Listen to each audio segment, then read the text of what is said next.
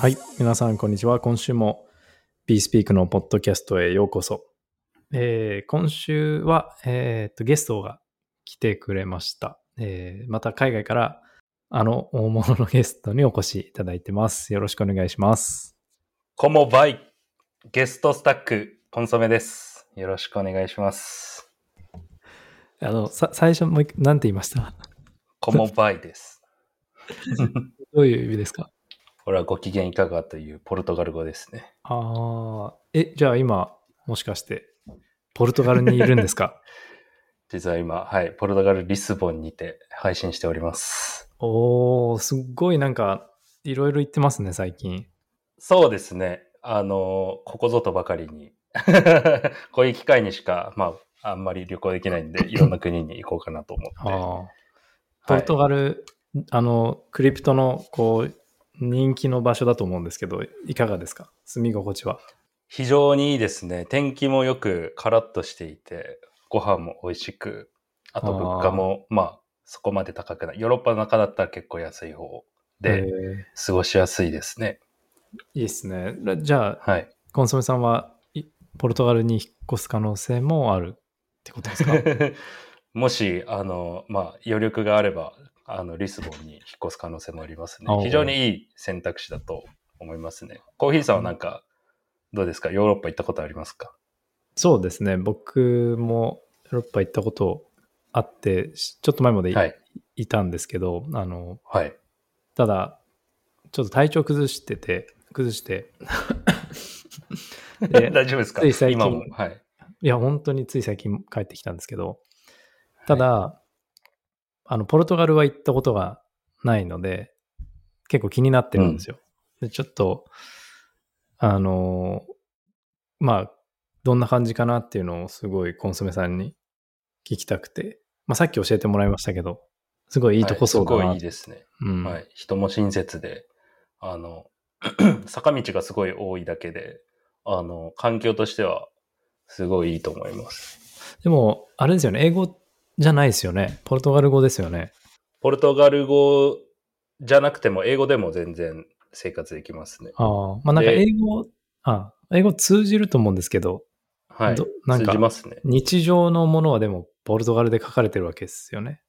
両方書いてますね。なんか、うんお店のメニューとかだと、あの、ポルトガル語と、あと英語、こう2行でこう書いてある感じですね。なんで、全然英語でも生活できますし、あと、その現地の人の英語の英語レベルも、なんかそのネイティブって感じじゃなくて、いわゆるこう第二言語として使ってる人たちの、なんていうんですかね、うん僕らと一緒ぐらいの感じうんうん。ですね。なので、やりやすいってことですよね。話しやすいというか、あの、そうですね聞き取りや。すいと。あの、聞き取りやすいですし、文法もシンプルなんで、うんあの、すごい暮らしやすいと思います。うんなるほど。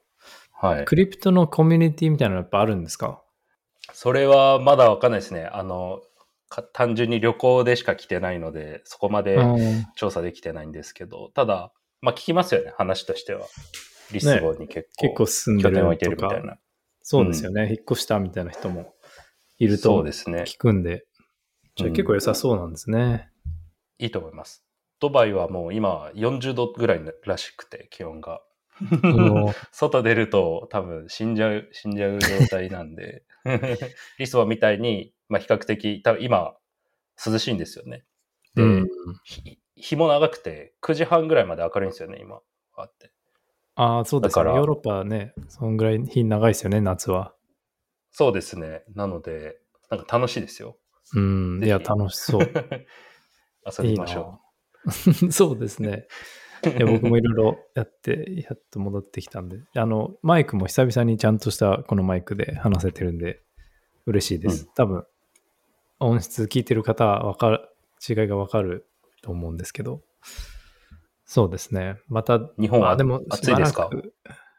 そうですね。日本の湿気はすごいし、暑いですね、もうすでに。で、梅雨は、まだ開けてないんじゃないですか？うん、うん。だから。しばらくはまたヨーロッパ行くっていう予定はないですけど、うんうんそうですね。イベントがなんか日本であったりするんで、そっちに出るかなっていう感じですね、7月は。もし、うん。コーヒーさん、ソロで、あの、ヨーロッパ行く機会あったら、ご、ごとも、お供させてください。そうですね。連絡します。結構、結構でも今高いですよね、ヨーロッパどこも。そうなんですよ。日本円で考えちゃうんですよね。ご飯食べるときとか、レストランでなんかハンバーガーとか頼むときとかに、例えば、なんだろう、10ユーロとか書いてあるじゃないですか。そしたら日本円にしたら1400円とかわかんないけど、そんぐらいいくし。ねで、高いですね。こっちはこっちで、インフレしてるんで、なんか物価上がってるんですよね。うん。普通のご飯食べるだけでも、なんか1年前の値段より、今のなんかメニューの値段の方が、こう、何パー、10%、20%とか上がってるプラス円安になってるんで、日本円換算すると、もう、あーってなっちゃいます。頼めないって。何も頼めないって。そうですよね。いや、だから結構、泊まる、うん、ホテルとかも高いでしょうし、そうですね結構大。変そう。うん。まあでもその中でも多分リスボンはいい方だという締めでいいですね。大丈夫でしょうか。大丈夫です。はい。はい。ありがとうございます。いや、き先はい週コンソメさんがいなかったんで、やっぱりリスナーから非難の声がゴーゴーといや届いて、いやいやいや。なん聞きであいつはなってるんじゃないですか。なんであいつはいないんだっていう、あの、寂しいだろうっていう、はい、声がすごかったんで、また来てくれはいてありがたいです。頑張ります。はい。はい。えー今日はですね、大きく2つのちょっと話題がありまして、1個目は、えーなんか理想のアップチェーンについてちょっと話していきたいなと思ってて、で、はい。その理由はいくつか実際の、実際にアプリチェーンみたいなのが出てきて、で、それを作るためのツールもいっぱい出てきているので、まあ、ここでこう、じゃあ今後多分アップチェーンが増えていくけど、どんなんがあったらいいんだろうねっていうのを、あの、話していければ面白いかなと思ってます。で、2個目の話題が、えー、ツイッターの話ですね。あの、これはコンソメさんがどうしても話したいということなので、あの、後半にちょっとコンソメさんからいろいろ教えてもらおうと思ってます。はい。大丈夫でしょうか？はい。まあ、大した話じゃないですが。はい。大丈夫です。じゃあ、そう。はい。はい、大丈夫です。はい、じゃあ、アップチェーンに 行きましょう。わかりました。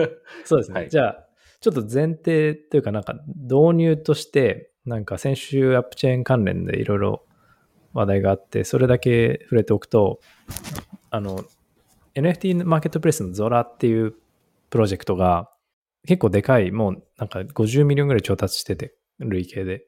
で、そこが Zora Network っていう、まあ、L2 を出したんですね。で、うん。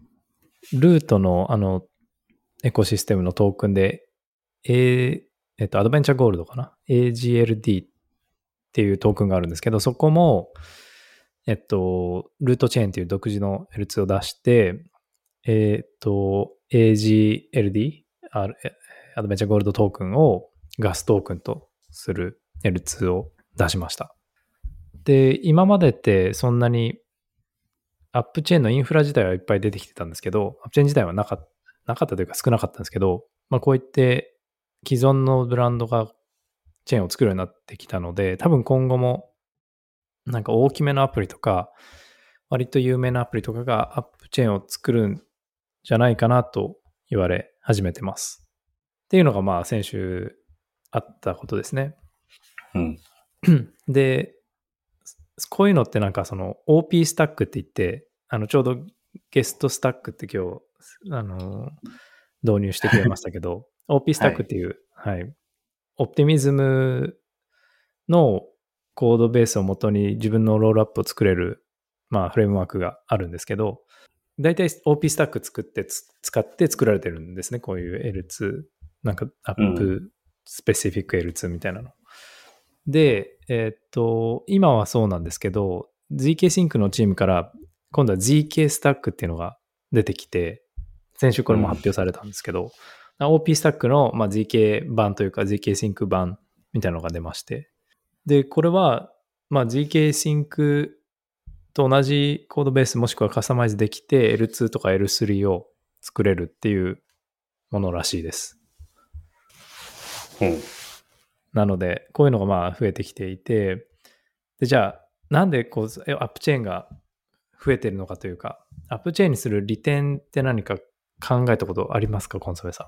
今までのこのポッドキャストので何何度か触れたことがあるんで、その分はちょっと頭に入ってるかなと思うんですけど、例えば、うんそのチェーン上で使われるガス代とかがアプリ運営側の収益になるよみたいなうん。話とか、まあ、あとはいろいろカスタマイズできるよ、そのチェーンとしてっていうのを知ってました。そうですね。いや、はい多分、まさに多分それが一番で、はい、あの、単にスケールするとかガス代安くするとか、性能面だったら別になんか今ある L2 でもだいぶ安いし、どんどん今後もあの danksharding とかで安くなっていくんで、 App chain じゃなくてもいいんですけど、多分本当のこの価値は、コンソメさんおっしゃった通り、こうカスタマイズ性というか、じ自分で、アップデベロッパーが自分でかこうコントロールできるっていうところだと思ってます。で、はい。そうすると、あの、トランザクション手数料を使って、使ってというか、それを受け取ってマネタイズできたりとか、まあ、自分のトークンをガストークンにしたりとか、いろいろ、なんか仕掛けを自分でできるという面白みがあって、で、例えば、なんか、新規ユーザーは10回まで手数料、ガス手数料無料とか、そういうのもできると思うんですね。うん。うん。で、結構いろいろ面白いことはできると思うんですけど、そういう観点で、なんか、理想のアップチェーンこんなんあったらいいとか、こんなの欲しい、出てきそうみたいなのがもしあれば、伺いたいなと思うんですけど、コンソメさんなんかは、最強の アップチェーンのアイデアありますか？最強のアップチェーンは、そうですね。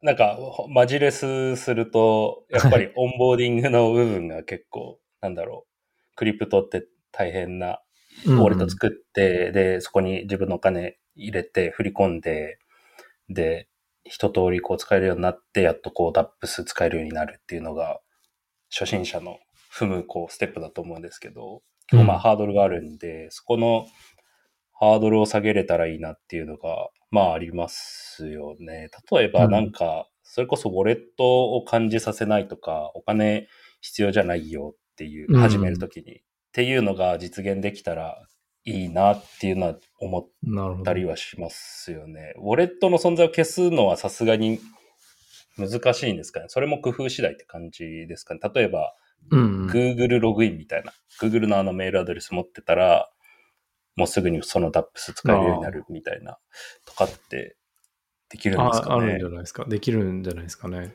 結構。近しくなってきてる感じはありますけど、まあ Google ログインまではまだですけど、ウォレットを感じさせないのはなんか、なんか徐々にアップチェーンになると多分そういうのが増えてきそうですね。うんなん、か、うーんと、もしくはその外部のウォレットを使わせるんじゃなくて、アプリ内になんかもうアカウントがあって、そこに情報があって、なんか DYDX とかもそんな感じじゃないですか。外部のアプリ、まあ、サインだけはするけど、アカウントの残高となんか QR コードみたいなのがもう画面上にあってっていう見せ方になってるんで、割とアップチェーンはそういう、なんでしょうね、アカウント、ウォレ外部のウォレットを使わないことを、こう、目指していくのかもしれないですね。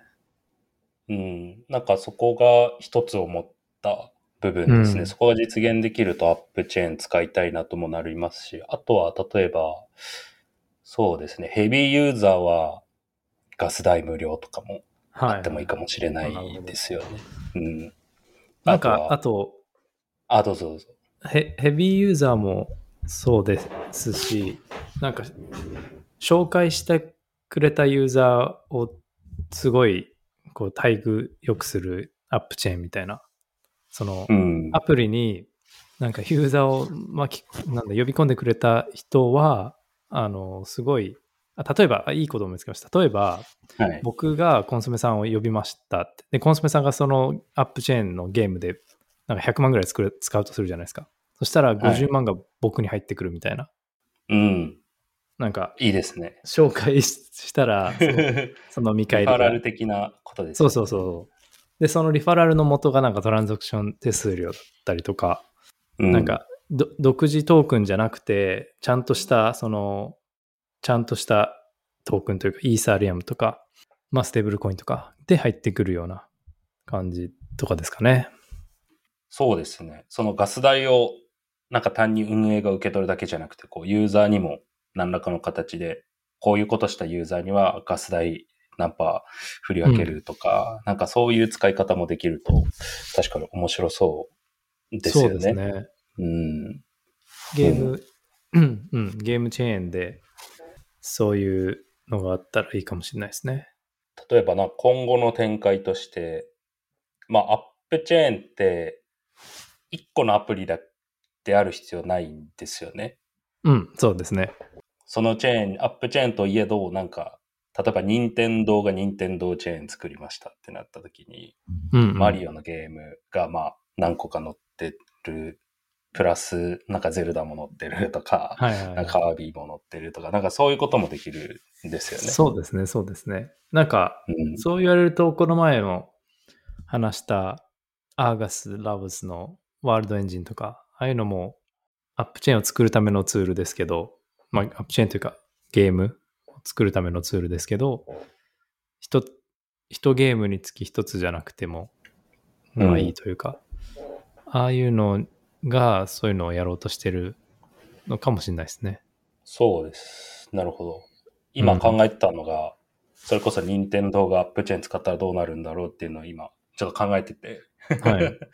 例えば、そのカービィのゲームで使ったアイテムが、そのマリオでも使えるようになるよ、みたいな、うん、うんと。かも、まあやろうと思えばできるそうですね。っていうことですね。まあアップチェーンじゃなくてもいいのか。いやあっちの方がでもやりやすい。うん、そうですね。なんかあの、同じアップチェーン内にあるんであれば、もっとやりやすいですね。で独立してるよりは。うんで、でも、その、じゃあ何でもアップチェーンになればいいかっていうとそうでもなくて、これもちょっと書いたんですけど、なんかその、デファイ、デファイみたいな、えー他の lending protocol につながって交換してとか、いろんな接続が必要な場合とか、いろんう。なんすごい連携が必要な場合とかは、汎用型のその Arbitrum とか Optimism みたいな汎用型 L2 の上に、んなんかいっぱい載せといた方が使い勝手は良くて、うん。でかつなんか高いその価値のあるものですかね。そのすごい価値のあるものの方は、はい。まあ、そういう汎用 L2 の上に乗ってた方がいろいろ使われて、使われるっていうのはそのいろいろと引き合い、引用されたりとか、うんと、うん。コントラクトとして呼び出されたりとか、いろいろ使われるので、あの、 DeFi とかそういう high value なものは、まあ、 App chain じゃない側の方を選んだ方がいいかなとは思ってますね。なるほどですで、ね。あと、まあ、セキュうん、セキュリティ的にも、まあ、セキュリティ的にもってことですよね。うん そう、あの、 App chain って割と、やり方、その開発元のあれによって、やり方によっては、なんか壊れやすいというか、うん、集権的でもあると思うので、うん。ハイバリューなものは、まあ、より分散してる方がいいんじゃないかなと。うん。なるほど。うん。はい。いや、なんか今気になったのが、あ、き話して気になったから、こう、な、何単位ごとにアップチェーンができるのかな。そのアプリごとである必要もなくて、例えば、そう、コインベースがベースで作ったと思うんですけど、その多分企業ごとにアップチェーンができていくのかなっていう。うん、なるほど。今の話をしてて。例えば、任天堂だったら任天堂チェーンっていうのを作って、そこに自社のアプリケーションを立ち上げる。はい、はい。なんだろう、そのか会社ごとになっていくのかなっていう。確かに確かに。あの、はい。か多分あそそそうですねそれはいいトトピックというか多分そうそれがメインかもしれないですねなんかあのアップチェーンの利点としてはデータもその作った元でコントロールできるっていうのもあるんでエンタープライズとか会社とかで、あのよりコントロールしたい場合は自分たちでアップチェーン立ててってなると思うんで他のところの会社に載せるっていうよりはで、そうすると会社ごとになって、でも、タイトルごとに分割するかっていうと、そうしなくてもいいので、うん。それと会社ごととか、まあ、プロジェクト単位みたいなので出していくうん。っていうこっていうとです。感じですかね。うんいうん。なるほど。やでも、その、えっと、シェアードシークエンサーとかこれからやっと出てくると思うんですけど、ああいうのが、あの、出てくるおかげで、割とアップチェーン同士も、ロールアップ同士もすごいつながってきやすくなるので、まあうん。本当にこもっと細かい単位でアップチェーンが出るのかもしれないです。そのゲームごととかうん会社ごとではなくて、そのゲームごとになロールアップを立てて、でも、うん。えっ、と、シェアドシークエンサーのおかげでつながってるんで、うんあの、連携しやすいとか、交換しやすい、ブリッジしやすいっていうのは、あの、ありますね。なるほどですね。うん。もしかしたらすごい細かい、こう、枠になるかもしれませんう。んうん。そうですね。まあ、どんなアプリかにもよるんでしょうね。どう、どう使われたいかとか、そのカスタマイズできるから、その会社ごとにす、会社ってくくりにしなくてもうんっ。ていうのもありますし。うん。なんか Z- ZK シンクの ZK スタックに関して言うと、流動性は共有できるらしいんですね。作ったアップチェーンっていうか L3、L2 はそれぞれ流動性共共有できるらしくて、だからまあ別チェーンであっても多分交換とかスワップはんなんかどっか共通のプールで行われるっていう感じなので、まあ便利ですよね。そのじ弱点が克服されてるので。そうですよね。やっぱ流動性分割されちゃうって問題ではあったと思うんで、そのオプスタックはその問題が存在してるってことですよね。そうですね。一応、そのブリッジはネイティブにトラストレスにできるので、えっと、セキュリティのなんか懸念はないんですけど、交換とかすると A から B に持ってって B 上で交換とかそういうふうにやんなきゃいけない。うんなるほど。そしたら、まあ、うん。GK スタックの方がうん優位ですね。まあそうですよそのはいその、やっぱ ZK ロールアップの利点は、あの、ファイナリ、即時のファイナリティがゆえの、そのコンポザビリティとか、うんなんでしょうね。他のチェーンとのつながりがよりアトミックに、ど同時にできるっていうことだと僕は認識してるんで、まあそうなると長期的にはやっぱり、まだまだその性能的には大変だと思うんですけど、長期的にはやっぱり、いそうですね、総合れ運用性に関してはかなり利があると思います。その、例えばファイが、こう、アップチェーンしますって話になった時に、こう、何を観点にして選んだら、いっぱい今、うん。なんだろう、オルタナティブがあると思うんですけど、何で見てったらいいな ?GK スタックなのか、オープンスタックなのか、アービトラ1なのか。ああ、でも今すぐならやっぱ OP スタックが一番やりやすいというかすぐできていいと思いますね。GK の方はまあもうちょっと時間がかかりそうなるほど。で、できたとしてもなんか怖いというかバトルテストされてない、しさされきれてないので、もうちょっうんと、なんでしょうね。時間かかりそうかなとは思います。なるほど。うん OP スタック使ったあの、マインクラフトありましたよね。あー、ありましたねあったんで。すよ。なんかあれってオンチェーンキュリオあのマット使ってたでやつ。かあ、そう、マット。ラティスあ、そうそうそう、ラティス。ですね。あれ、ちょっとプレイしたんですけど、トランザクションの承認なかったんですよ。でも、データ全部チェーンに載ってるって書いてて、でそんなこともできるの？みたいな、ちょっと思ったんで、それできたら結構いいなと思いましたね。いちいちこう、コンファームボタンを押すみたいな、ポップアップ上がってきて、みはいたいな。いらないってことですね。ないんで、ないかったんですよね。でもこう、どのブロック自分がこう、掘ったかみたいなの多分、チェーンに記録されてるんですよ。全部。なるほど。はいすごいですね。どんどんなんか、普通の Web2 のアプリみたいな、なんか UX に寄っていってるというか。うん。そうですよね。はいわかんなくなってきてますよね。そうですね。将来的にそうなってくんでしょうね、やっぱり。うん。なるほど。あとは何でしょうね。チェーンの、まあなんか、うん。シークな例えば、えっと、ロールアップ作る上で DA はどれにするか、シークエンサーはどうするか、で、実行環境はどんなにするかって、多分選ぶ項目が4つぐらいあって、で、そのうん。4つ項目の選択肢としては多分もう10個、10通りぐらいあるんで、多分組み合わせの数自体はすごいことになると思うんですようね。ん。すごい。なんか、そう。だから、選び方とか、ちょっと僕もわかよくわかんなくなってきそうですね。確そうですよね。うん。全部知っとかないと、い今の段階だと、うん全部のプロトコルの、なんか、メリット、デメリット知っとかないと選べないというか、本当ですね。どうするんだろ どうするう。まあでも、んでしょうね。なんかどっか便利な、こう、ボタン1個で、そういうのアップチェーン立ち上げれるよってとこが、こことこことここおすすめしますみたいな言われたら、うんまあね。そうそう。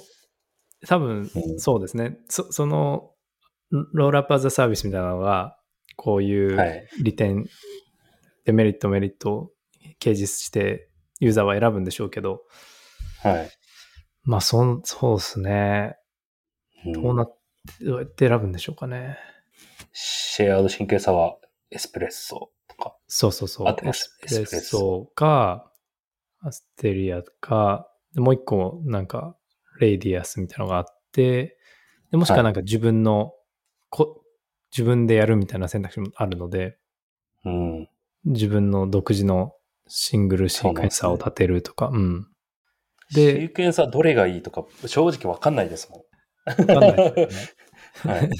ちゃんと動いてくれたら、たらそれでいいみたいなとこもありますね。確かに。はい。で、あと DA ですよね。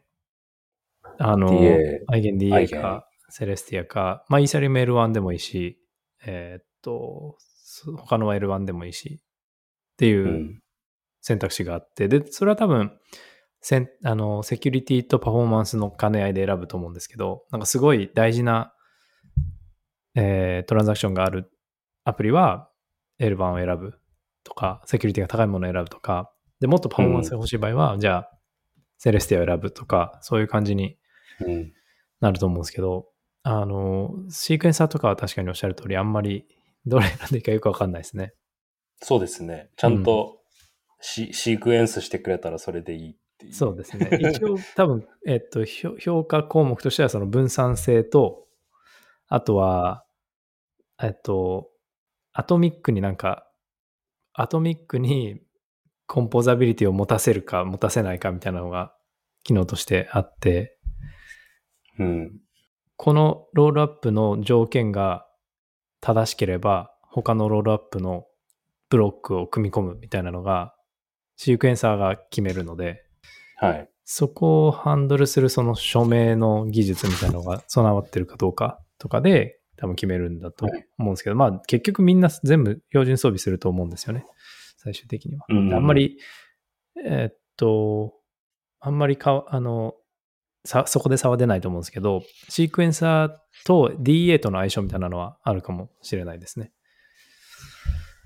だからまあ、そそうなんですね。そういうなんか相性いやなんかそその、例えばアステリアはもうセレスティアエコシステムなんで、セレスティアのとのそのことばっか考えていて、エスプレッソの場合は独自で、えーっと DA レイヤーを作ってて、でうもん。アイゲンレイヤーのリステーキングをちょっと利用するのと、自分たちでそのホットショットっていうなんかコンセンサスメカニズムも発明してるんで、まあ、なんかそういうこう、他のとの兼ね合いでベストプラクティスがバッて、なんか少しに絞られるのかもしれませんね。将来的には。なるほど。すごいですね。なんかそう、本当になんかあのパソコンのマザーボードとか、なんかなんなんていうんですかね、うんうん組み込みみたいなものにもしかしたらちょちょっと近いかもしれないですね。これとこれ、なんか相性いいみたいな、うまく動くとか、あーそれのそうですね。なんかこう、ブロックチェーン版みたいな感じですよね。そうですね。ブロックチェーンは確かにコンピューターだっていう、い言いますもんね。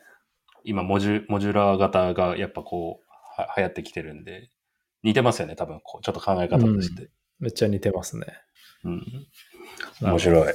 そうですね。じゃあ、ちょっとこんなところで、1個目の話題はよろしいでしょうか？コンソメ先生。はい。はい。勉強になりました。いえいえ。ちょっとじゃあ、次の最後の話題として、えー、ツイッターの話ですね。これは、はい。コンソメさん、ツイッターがどうなってるかちょっと教えていただけますか？そうですね。僕も第一人者ではないんであれなんですけど、まあ一つはあの、なんか閲覧制限というか、1日600件みたいなのありましたねっていう。うんうんこれ影響ありますか？コーヒーさん的には。いや、全然ないですね。ないですし、えっはい。と、確か承認マークっていうかなんか、多分課金してると600件なんですけど、うん。課金してないと60件とか、なんかすごい少ないですよね。で、うん。僕は課金してたのと、あとは、あその制限。も、してました。で、してたのと、はい制限もすぐなんか上がったんで、特に何も影響はありませんでした。あ、そうなんですね。あ、よかったです。いや、なんかツイッター、こう、中毒になってる、あアディクションしてる人は、あの、うん結構きつかったんじゃないかなって。僕は、僕もあんまり見ないんで、あの、よかったですけど、あ、なるほど。結構言われてましたね。その API、えっと、閲覧制限のツイートだけで閲覧制限にかかりそうな話題になってました。なるほど。はい。そうですね。あれだからすごい話題になってて、でも解約だっていう、ってる声が多かったですね。確かに。そうですね。で、結構ツイッターの、なんか、オルタナティブの、あの、サービスもたくさん出てきてるんで、マストドン、うんブルースカイとか、なんだろう。まあ、あの Web3 で言ったら、あの、ファーキャスターとか、レンズとか、みんな乗り換えるんじゃないかみたいなのはありますよね。確うん。もったいないというか、なもったいない、何なんですかねなんかこうやって潰れていくんですかね ってちょっと思いました。確かに。かんないあの、Facebook というか、うメタもなんか、Twitter と同じようなの出してたみたいですね、一瞬だけ。うん、みたいですね。まあなんか閉じすぐ落ちたみたいですけど、閉はい。みたいで。で、これがですね、これ、これがっていうか、その、まあ、昨今のツイッターのアップデートがいろいろあったじゃないですか。で、はいはいはい。ツイッターの API、ねうん。え？あ、いや、なんでもないです。あの、前あ、も、前、そうなんですなんか、はいなんだっけ、サブスタックとの戦いの話ちょっとしたなと思って。そうですね。あ、どうぞどうぞ。で、そうなんですよ。で、ツイッターの API っていうのがあって、API 使うと、まあ、なんだろう、自分の取ってきたいツイッターのデータを、まあ、取ってこれるんですけど、あの、V1 だったものが最近になって V2 っていうバージョンになったんですよね。ツイッターの API が。はいはで、これが、あの、僕が前所属していたアルファ界隈っていう、まあ、界隈にとって、まあ、大変大きなダメージが あったんですよね。それ、えーそれの話をちょっとしたくて。そそれはあれですか、はいその、さっきのレート制限のせいですか？それとも全く別のなんか原因があるまんですか？た別ですね。本当になんか API。これはどう、どうやアルファ界隈っていうのが何かとか、なんかどうやってそれ それが動いてるのかっていうのをちょっと説明しようと思うんですけど。ぜひぜひ、はい、教えてまあアルフくださァ界隈って、まあ、呼んでる界隈は、えーまあ、す早期に作られたプロジェクトを、まあ、追いまくると。い。はい。で、こんなプロジェクトが早く作られた。で、それだけじゃダメで、なんか、どんな人がそのプロジェクト注目してるかとかっていうのが判断基準になるわけですよね。うん例えば、フォロワーが100人しかいないんだけど、10人アンドリーセン・ホロウィッツの人がフォローしてるみたいなツイッターアカウント。トがあるわけですよね。そうすると、まあみんな注目するわけじゃないですか。はいはい。でこれはぜこのプロジェクトは絶対投資受けるアンドリーセンからとか、もう受けてるとかね。もう受けてるけど、そうそう、そういう判断ができるんですよね。で、それをずっとやってるのがアルファ界隈 なんですよね。なるほど。はい。それってなんで、なんでそういうことやってるんですか、アルファ界隈は？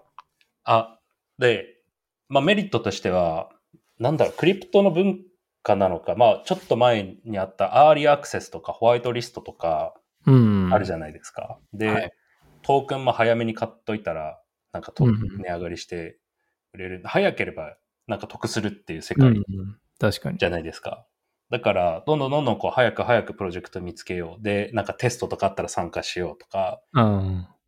なんかそういう動きになっていってるんですよね。はいはい。で、僕も実際にあの、フィンガープリンツ DAO っていう DAO に所属してて、で、それは、本当にフォロワー200人、300人ぐらいのタイミングで、そのうん。参加者募集みたいな。で、鍵垢だったんですよ、そのツイッターアカウント。で、僕は DM して、その鍵垢開けてくれって言って、入って、で、それ入ってみたら、中にいたのが、なんかその、あの、すごい有名な人たちばっかりへえだったんですよ、クリプト界す隈ごいね。はいはい。とかあるんですよ。確かに。とかね。はいありますね。はい。だから早ければ早いほど、まあ、チャンスは見つけやすいというか。で、その極みがアルファ界隈なんですけど、極みっていうか、まあ、もっと早い人たちも多分、インナーサークルとかあると思うんですけど、うんまあ、その、どんどんどんどん早く情報知れよっていうアルファ界隈があって、彼らがどうやってそのプロジェクトをうん。探し当ててるかというと、うんうんツイッターの API 使ってるんですよね。おそらく。うんはいはい。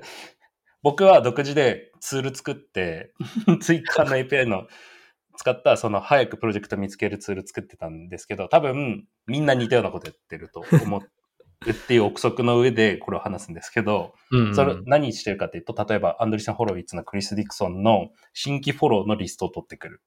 毎日。うんあーとか、のパラダイムの、あの、人たちの、なんだろう、パラダイムって言っても、こう、ま、何人もいるわけじゃないですか。そのキャピタリストが。で、はい。彼らのツイッターアカウントがあって、彼らのフォロー先を、まあ、毎日取ってくると。なるほど、なるほど。新しく。そうまあ、ストーカーみたいなことですよね。新しくフォローしたら、こいつは誰なんだ、何なんだっていうのが分かるとこですね、すぐ。そうです、そうです。すぐわかるんですよ。で、こ。れ僕は200人ぐらい、こう、ちゃんとなんかリスト作って、はい。毎日データ取ってきてたんですよね。はい。でその、まあ本当にでもこれちゃんとワークするんですよ。で、そそれを使ったサービスもなんか結構か海外であの使われてたりするんですけど、うん。この使ってる API が、まあ、使えなくなっちゃったんですよね。要は。このアカウントが誰フォローしてるかっていうリスト。じゃあ新規にクリス・ディクソンが、えっと、誰かをフォローしてもそれがわわかんない。わかんない。API からは取ってこれないんですよ取って。これない。ああ。そうなんですよ。これが大ダメージなんですよね、多分。アルファ界隈的に。そうですよね。それがこう、なんか秘伝のタレだったわけですよね。そうですね。だまあ、このロジック自体は実は僕結構いろんな人に言ってるというか公開してるんですけど、このどうやって新規プロジェクトをっていくか。ただその誰をトラックするかっていうのが、まあ、秘伝のタレではあるんですけど、ああ、あのなるほど。そうか。はい。ただ、でもまあ、API 使えなくなっちゃったんで、秘伝のタレがあったとしても、もう使えないから何もできないってことですね。いや、本当にそうなんですよ。確かにだから、どうしようかなって。他にやりようはないですよね。そうなんですよ。ああ、なるほど。なんかそのフォロワー一覧みたいなのも取れないんですか、それが取れなくなったってことですか？フォロー先？フォロー先一覧が取れ一ない覧。はい。そうかそうか、じゃあ無理か。でまあだから、ツイッターのアプリ上で一件一件回って、フォロー先見てっていうのは、まあ、一応人海戦術的にああると思います。で、っていうのは一つ。はい、あとは、まあうん、全然これも公開していいんですけど、僕の長年の秘伝のタレなんですけど、今使ってない手法として、例えば、求人募集見るとか、そのエンジェリストとか、あーはいはいはい。Web3 のサービスってエンジェリストとかに求人広告出すことが多くて、うん。で、そこ見ると新規プロジェクトがなんかいっぱい載ってるとか、あと、うんうん、クランチベースっていうサービス見ると、ベンチャーキャピタルがどこに投資したかっていう情報が、まあ、すぐ、すごい早く載ってるんで、それ見たらいいとか、あるんですよ。はい。なるほどねでも、あんまりいけてなくて、そういう手法。ツイッターがやっぱ一番いい,、ん、ですよ。生で、リアルタイムで。そうですよね。はい。え、ちなみにそれはなんでツイッターはその API 使えなくしちゃったんですかね？なんでなんですかね？アルファ界隈がいるから。だってそれ、ああ、プライバシーの理由ってことか。フォロー先取得するって、まあ、まあ、ストーカーかアルファ界隈しかいない。うんうんまあ、プライバシーですね。あの、プライバシー。その、はい拾われる側が嫌だからっていう、っていうのもあると思います、ね。あるんでしょうね。なはいる。ほど。ストーカー防止ですね、じゃあね。ありがとうございます。そうですね。時間大丈夫ですか、はいちょうどすい40分ぐらいになりましたね。そろそろじゃあ、そろそろですね。はい。今日はちょっと長くなりましたが、えー、ありがとうございました。そんな感じで、じゃはい。あ、お開きにしたいと思います。また、じゃあ、あコンソメさん何か言い残したことありますか？大丈夫です。はい。じゃあ、ありがとうございました。来週もよろしくお願いします。はい。お願いします。失礼します。